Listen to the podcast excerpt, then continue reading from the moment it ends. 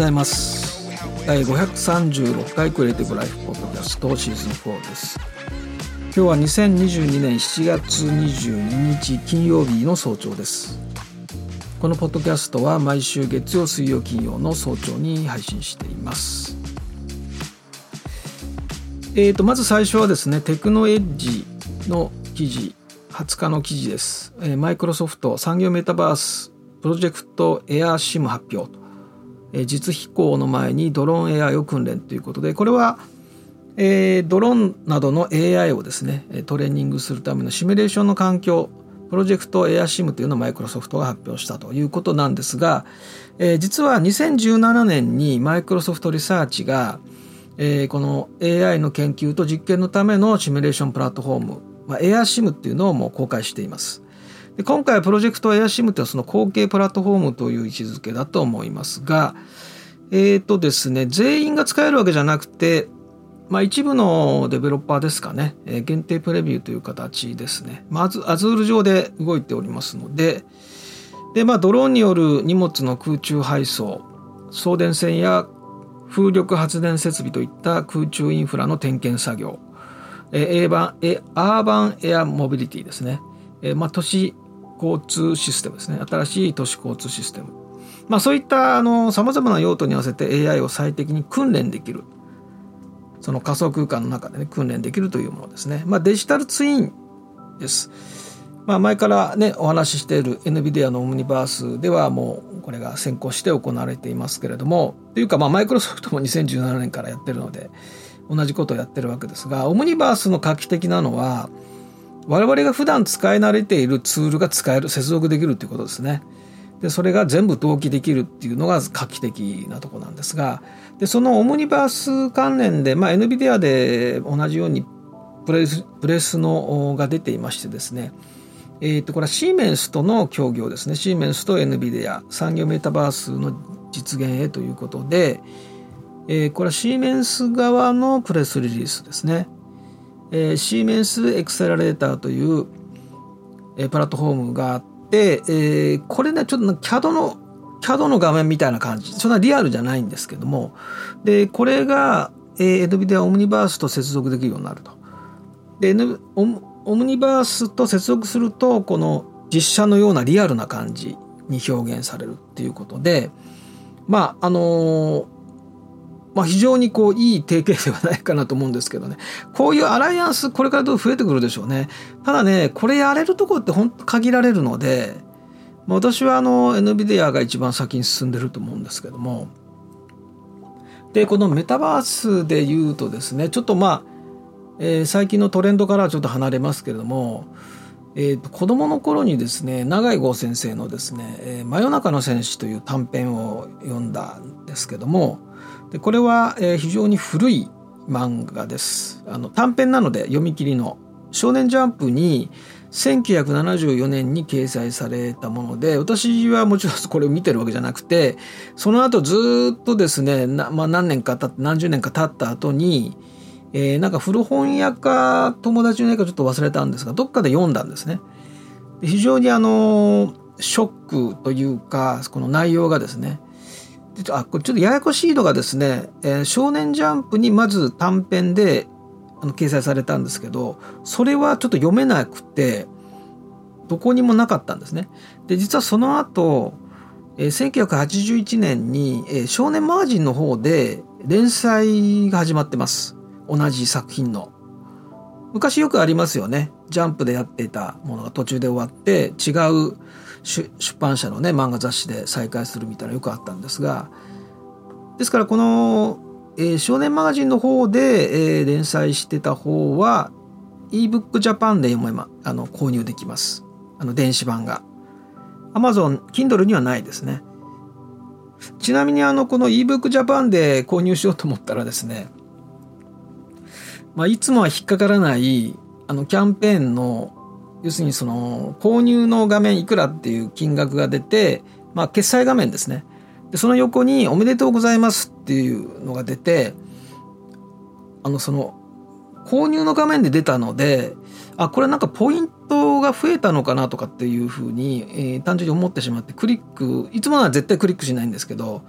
クリックしたらですね、えー、その購入の画面からなんかくじ引きのページに移動してですねそれで、えー、まあその手でこう回すね昔のあのくじ引きの抽選機のなんかアニメーションがくるくる回って大当たりとかって出るやつですね。でこの時点であと思ってあ企業プロモーションだと思ってで多分ですね私はこの購入画面で出たのでその前のページだったらもう無視するんですけど購入画面で出たので、まあ、ポイント関連かなと思ったんですが多分ですねこの「おめでとうございます」のところに小さく Yahoo! ジャパンの広告のですねひし形の小さなアイコンがついてたと思うんですね。これも広告ですよっていうのを表してるものなんですね。で、まあなんかそのなんかが当たったんですね。で送料も無料ですとかって書いてあるんだけど結局これは何が目的目的かというとあの試供品と同じで無料で当たりましたって言うんだけれどももともとそういうもので名前と住所を取得するためのものですね。だから、えー、まあそれ分かったのですぐすぐ無視しましたけれどもでもこれ分かんないですよね。だって購入の画面からそれで行くわけだからなんかその詐欺的なものじゃないことは分かるわけですね。でしかも当たりって出てで送料無料ですって言ってで名前と住所だけ書けばいいと。でもこの名前と住所を取得するための仕組みですからっていうことなのであのめったに引っかからないけど今回ちょっと引っかかったということでまあこれはあれですねあのよくスーパーなどで買い物をしてですねでレジを通って出るとなんか業者の方が近づいてきてポイントカード作りませんかみたいなのがよくありますよね。今でも多分あると思うんですけども、まあ、あんな感じのエクスペリエンスというかね、えー、あんまり気持ちのいいものではないんですがまあそういう仕組みがね結構こういうメジャーなストアとかでも普通にあるので、えー、ちょっと注意しないといけないなと思ったんですが、まあ、この ebook Japan でねこの「真夜中の戦士」っていうのを買うことができます。えー、2巻全2巻なんですけどでこれなぜ子供の頃にこれを読んでショックを覚えたかというと、まあ、ストーリーもこれね有名な作品でもあるのでストーリー言っちゃっていいと思うんですけど、まあ、この戦場のシーンから始まってなんかこう選ばれた戦士たちみたいなのがいてですねで敵とされる相手と戦争をするんですけれどで自分が誰か自分が誰なのかなぜ戦うのかっていうのが全くわからない状態で戦争が始まると。で、えー、最終的にこれは何だ何だったのかというと、まあ、戦争ゲームだったっていうねでその戦争しているその仮想空間というかなそのその世界の外側に人間たちがいてで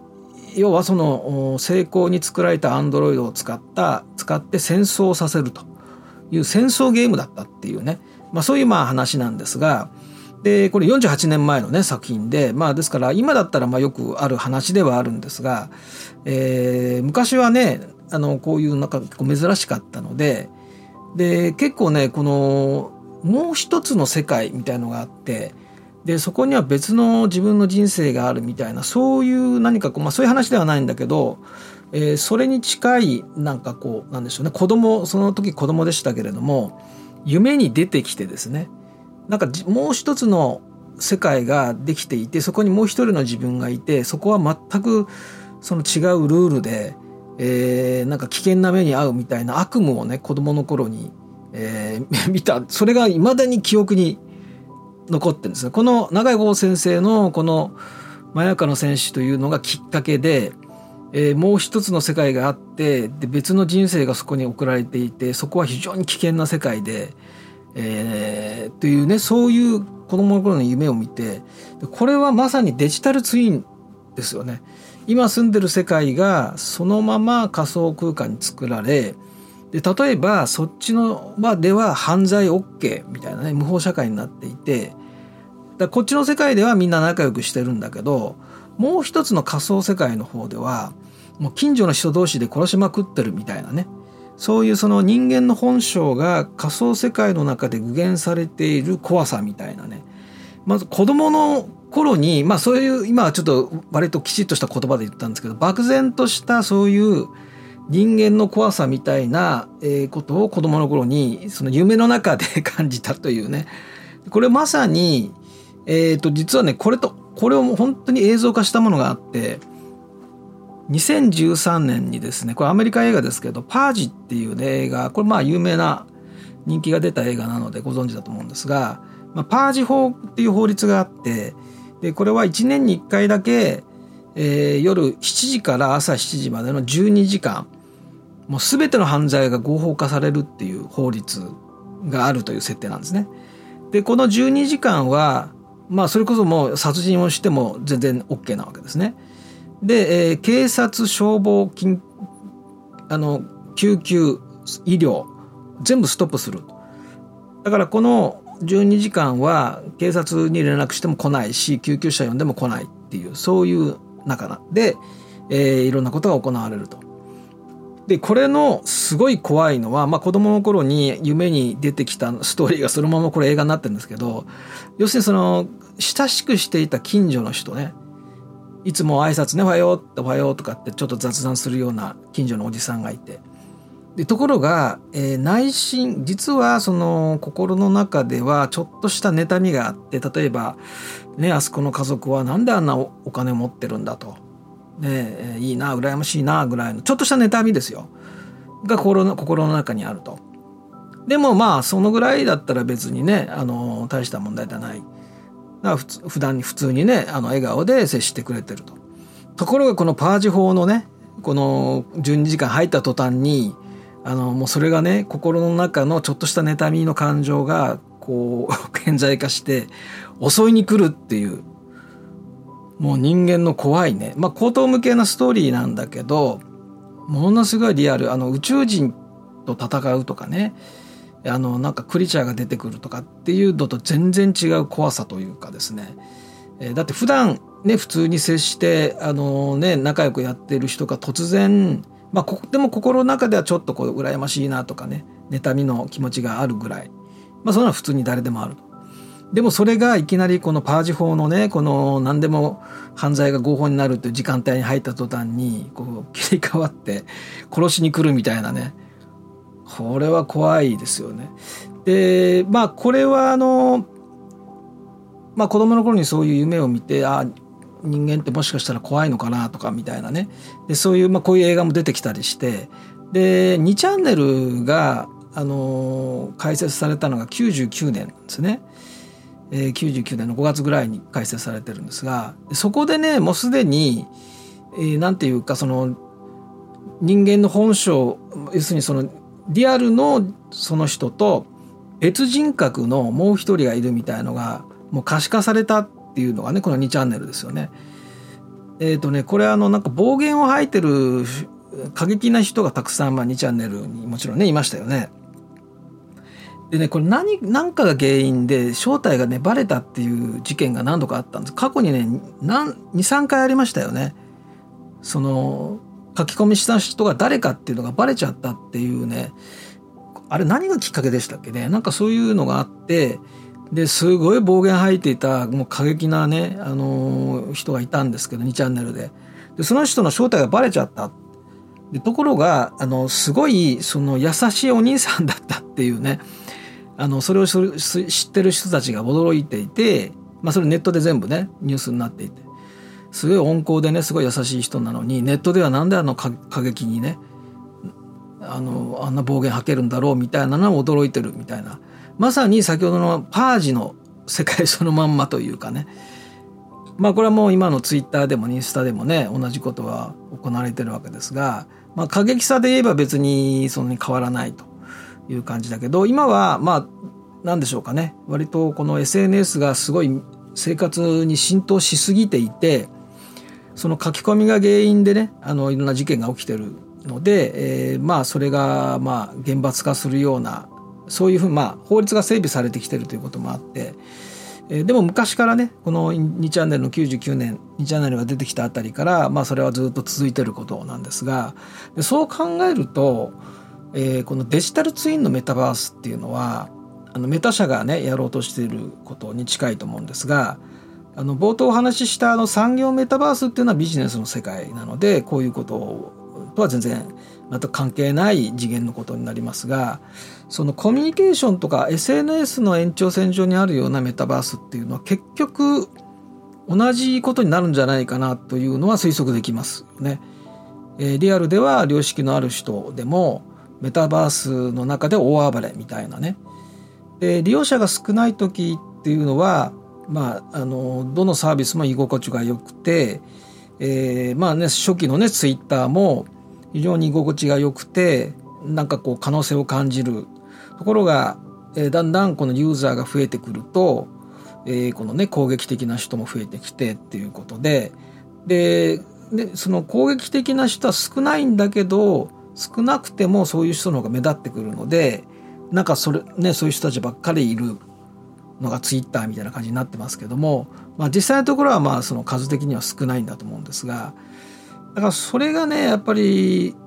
その SNS の延長線上にあるようなメタバース、まあ、メタ社が多分やろうとしてるところは、えー、そういう繰り返しになるんじゃないかなという気がします。というのはねあのセカンドライフの時にそういう事件ってもう何とか起きてんですよね。ですからあのまあ当然そこはそういう事件があって新しいルールができてと整備されていくということで言うとやはり同じことの繰り返しと。まあ、技術はねどんどん変わっていくけど人間っていうのはそんなに変わらないのでだからその度にルールが変わっていくみたいなことだと思うんですね。だからそういうその人間の怖さ、まあ、ゾンビ映画などはね基本的にはあの人間人間対ゾンビというそういうまあカテゴリーになってるけれども実際のところどのゾンビ映画も、えー、一番怖いのは人間っていうテーマでやってますから。だからそういうのがまあ現実ともう一つの世界っていうねまさにメタバースがまあこれからそうですし、まあ、2チャンネルあたりから始まるものもそうだしでねこのパージみたいなこれはまあありえないストーリーではあるんだけれどもまあ同じことですよねもしもしそんなことはないと思うけどねどどっかの独裁国家がね、えー、パージみたいなことをやったとしたら同じ結果なんじゃないですかね。だからそういうような人間の怖さみたいなのを扱った漫画昔が結構あってで子供の頃に一番怖いのは結局そのね幽霊とかねあのそういうのじゃなくて、まあ、霊も心霊とかも子供の頃怖かったですけどもでもそういうのじゃなくて人間のなんか本性というかね、えー、そういう部分の怖さみたいなのを子供ながら感じていていまだにねその永井豪先生のその漫画をきっかけに子供の頃に見た夢が今でも出てくるっていうねこう不思議ですよね。記憶が残ってるっていう意味ではね。そういうことでねこういった作品はでも時々見たくなるっていうね本当怖いなと思いながら見たくなるっていうものなんですけれどもまあメタバースこれからねどういう方向に進むかわからない。もしかしたらこのトレンドは長期トレンドにならず、えー、このままね消えていくかもしれませんけれどもただまあその仮想空間の中で、えー、何かをやるっていうそういう何か今 Web3 の方でやられている DAO みたいなねああいったものはまあこれから技術進歩とともになんかいろんな形を変えて進んでいきそうな気もするのでまああっちはねちょっとお金儲け的な何かこうお金絡みの部分ちょっと一段落してからでしょうかね。今のところはねちょっとそっちの方が騒がしい感じなのでまあそちらのそのね儲かるとか儲からないとかっていうあたりのトレンドの方がちょっと落ち着いてそれでも残っていったらそこから面白いいろんなことがいろんな人をこうに進められるものになると思うので、まあ、そういう時期が来るのをちょっと待ってるという感じですね。はい。えっ、ー、と、じゃあ XD 最新情報を最後にしたいと思いますが、あの、XG の活動がですね、どうやら終了したようで、えっ、ー、と、えー、これはですね、ショーチャンピオンという、まあ、音楽番組に、え、出演して、えー、昨日、おとといですか、えー、それがなんか最後、最後のステージだったということで、でこちらのですね歌番組の映像が、まあ、公式に公開されて YouTube で公開されてるんですが、まあ、そこでコメント欄を見るとですね、えー、もうお疲れ様ということで、えーまあ、しばらく会えなくなるという悲しいとかねそういうコメントばっかりになってるんですが、えー、とこの2曲目の「マスカラ」っていうのを発表してですね、えーまあ、2週間ぐらいですか？とにかく韓国で、えー、まず活動して、まあ、日本では全然活動してないんですが、それで、えー、その、それが活動終了したと。で、次カムバックするのが、まあ、秋でしょうね多分ねだからしばらく先になると思うんですがでそれまでまた情報がどんどん出てこなくなり、えー、本人たちも多分まあね XG のメンバーも姿を消すというか露出がなくなると思うんですね。で、えー、3曲目、まあ、XG はその3曲目のトレーニングというか、えーまあ、そちらのプロジェクトの方で、まあ、忙しくなるんだと思いますがですからこの何でしょうかね。あので、まあ、3曲目がねあの発表されたらその、まあ、数週間前に発表されて、まあ、少しずつ少しずつあのティザーがまた出てきてで、えー、リリースされて、えーまあ、一気にこう火がつくみたいなそういう、まあ、繰り返しになるということでこれは結局あの人気が出てきても、まあ、あるいは人気がずっとあってもですねもうずっと出っ放しだとまあ、日常の風景になっていくというか、まあ、あの惰性でいくらファンでもねずっと出っ放しだとあの惰性で見る感じになっちゃいますよね。だからそうならないようにこうメリハリをつけると。逆にメディアはその数字を取れるですね、人はもう使えるだけ使うと 数字が取れなくなるまで使うっていうのがメディアですからどんどん消費されると思うんですけどもまあテレビタレントはねそれはまあ常にテレビに出てないとその休んでる間に他のタレントにポジション取られちゃうので、まあ、テレビタレントの人はもうねもう常に出ていないとしょうないしょうがないんですがアーティストの方はこのやっぱり作品ごとにですね準備期間があってで活動期間があってっていうふうにしないとそれはなかなか大変だと思うんですよね。ファンを待たせることにはなると思うんです。逆にまあファンは情報がどんどんなくなっていってねそのメンバーも全然露出が少なくなってくると、まあ、もっと知りたいっていうふうになってきて、まあ、そういう気持ちを蓄積させてでカムバックでこう盛り上がると期待値をどんどんどんどん上げていくとで期待値が上がっていくと、まあ、次ねどんなパフォーマンスでやってくれる驚かせてくれるんだみたいなねすごい期待値が上がるわけですよね。でそこでちょっとこう手を抜いたものを出しちゃうともうすごいバッシングあのファンの人でもえー、今回の作品はひどいとかっていうふうにもうすごい叩かれますね。だから、えー、必ず期待以上のものを出すと。でそこで初めて最高の盛り上がりになるっていう仕掛けですよね。だから、えー、そのバッシングされないように、えー、徹底的に作り込む。それから、えー、そのねメンバーは徹底的にトレーニングトレーニング毎日トレーニングで、え最高のものを作るというプレッシャーと戦うわけですね。でこのイテレーションで毎回毎回曲を出すたびにクオリティを上げていく。でこれを繰り返して何年か繰り返してやっとグローバルマーケットに出ていけるかどうかみたいなねそういう順番になるわけですね。一番まずいパターンは実力が伴っていないのにプロモーションで出てくっていうパターン。これ一番ファンをがっかりさせるどころか、まあ、そういうもうララベリングされちゃうというかね、えー、そうならないようにとにかく、えー、散々こうファンを待たすわけですね。姿を消してファンを待たす。で期待値を上げて上げるだけ上げといて期待以上のものを出すというね。すごいお金と時間をかけるわけですね。まあ、XG はだって最初の曲までに5年間待たせてるというか5年間かけてる、まあ、コロナがあったにせよですね。5年間やあの準備期間取ってるわけですからね。それで1曲目を出してあすごい。これ誰？日本人とかねそういう感じになってましたよね。でもちょっとあまりにもちょっと攻めすぎてて1曲目はあまり話題にならなかったんですが、まあ、今回2曲目からやっと活動外に出て活動するようになってで、えーまあ、韓国の歌番組にもう連日歌番組に出てました。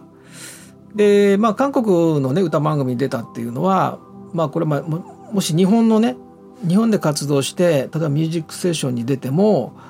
結局そのテレビをねその生で見た人たちだけでしか共有できないと。結局違法投稿をしたものをまあ、例えばテレビを録画して、えー、それを誰かがね YouTube に上げてもそれをちょっとリツイートはさすがに違法でねアップしたものをリツイートしにくいとだから広めたくても広められないわけですよね。テレビ朝日が例えばその生放送「ミュージックステーション」終わって放送終わってすぐその数分後に YouTube にね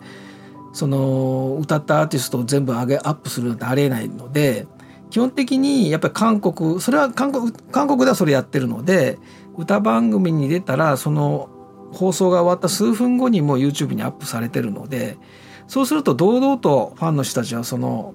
アップされたあの歌ってる映像をですねあの共有するリツイートしそのどんどん広めていくわけですね。でとにかくあの興味のない人にファンの方がから進めてもらうっていうことをやらないといけないので興味のない人に見てもらうためには、えー、その手間を最小限にする必要があるわけです。で例えばじゃあテレビ日本のテレビ局が、えー、歌番組でもう YouTube に上げますよとあ動画で見れるようにしますよとただあの会員になってください無料で見れるけど会員になってくださいみたいな、えー、ことだとダメなわけです。あの興味のない人に見てもらうには例えばねじゃああのツイッターで流れてきたとタップしたとで、無料で見れるんだけど、その最初に登録画面が出てくるみたいな。そしたらもう、そもそも興味ないわけですから、登録画面なんか出てきたら、もうそれでも離れちゃいますよね。タップしたら、もう直ちに YouTube に飛んですぐ見れると。YouTube って、あの、実は一つ動画アップロードすると、もうたさんのバージョンをこうね、それぞれのデバイスに古いね、アンドロイドの古いデバイスでもそれなりに再生されるようにもう最適化したファイルをたくさん YouTube で作りますよね内部的に。だから YouTube だったらもういろんなデバイスであの見れるわけですね。だから、えー、YouTube をみんな使うと。登録とかさせないでね。というようなところがまずは基本でそうやって、えー、まあ興味ないんだけどちょっとね、騙されたと思って見てよとかって勧め友達にね勧まれてとかって言いながらそれですぐ見れたらまあ一応ねそれなりに見てくれるわけですよね。でそのぐらいあのとにかくもう見やすく情報に、まあ、アクセシビリティを高めておかないといけないということなわけですね。ということであの、まあ、XG、えー、あの活動終わりましたのでもうちょっと最新情報といってもほとんど情報が出てこないと思いますけれども、まあ、次活動をカムバックしてですね活動開始するのが秋ぐらいだと考えると、まあ、それまでは、えー、ちょっとねこういったあのいわゆる芸能界の、まあ、主にこの、えー、世界市場で売っていくためのいろんな、まあ、仕組みというかですね、えー、やり方というのをちょっとお話ししていこうかなと思いますが。はい、えーと、今日ですね、えー、実は夜8時からスクーの生放送がありまして、Adobe イラストレーターをやる予定になっております。えー、イラストレーターというのはですね、実は1987年にリリースされまして、えー、ですから2017年の時に30周年記念っていうのをやってるんですね。フォトショップよりも古い、今年で35歳っていうのが Adobe イラストレーターですね。でなんとこの35年前の最初のイラストレーターの時からあるのがペンツールです。35年前からある機能なんですねペンツールっていうのは。つまりこのベジェ曲線を使った作図っていうのは35年ずっと変わってないんですね。パスというねアンカーポイントとアンカーポイントがあってその間のセグメントそしてアンカーポイントからハンドルが出てカーブをコントロールする。これ35年変わってないんですね。ところがこの Adobe Illustrator が採用しているベジェは3次ベジェという実は一番高機能なもので2次ベジェっていうのがもっと優しいんですね。あとスプライン曲線とかその曲線を書くツールっていろいろあってあの一番難しいやつを採用してます。このイラストレーターですね。その代わり非常にあのカーブをコントロールしやすくて、えー、高機能なわけです。だから初心者にとってこのペンツールっていうのはとてもあの敷居の高いツールというか昔からね35年前からこのベジ曲線を練習というとこからまず入るわけですね。で今回ですねこの今日の夜8時からのスクーでは初心者向けにこの35年変わっていないベジ曲線をなんとか使えるようにしましょうということでえー、やりたいと思います。後半そういう話というかまあそういう演習ですねをやりたいと思ってますので、えー、ぜひですね、えー、初心者というかまあイラストレーター使っていてもちょっとペンツール苦手だなという方はですねもしかしたら何か、え、ヒントになることがあるかもしれません。まあ初心者向けなんで本当に優しくやりますのでまあそこを前提にですねただあの生放送の番組なのであのセミナーではないので、えー、まあ参加者とこうインタラクティブにやり取りしながら進めていくという内容になります。あの無料なのでぜひ、えー、登録はちょっと必要になるようですが、えー、無料で、え、見れるようになります。ああの登録すれば無料アーカイブが見れるのであの間に合わなければアーカイブでも見れるようになるということでぜひ、え、無料登録をしていただければと思います。はい、えー、ではですね次回は25日月曜日になります、え、月曜日お会いしたいと思います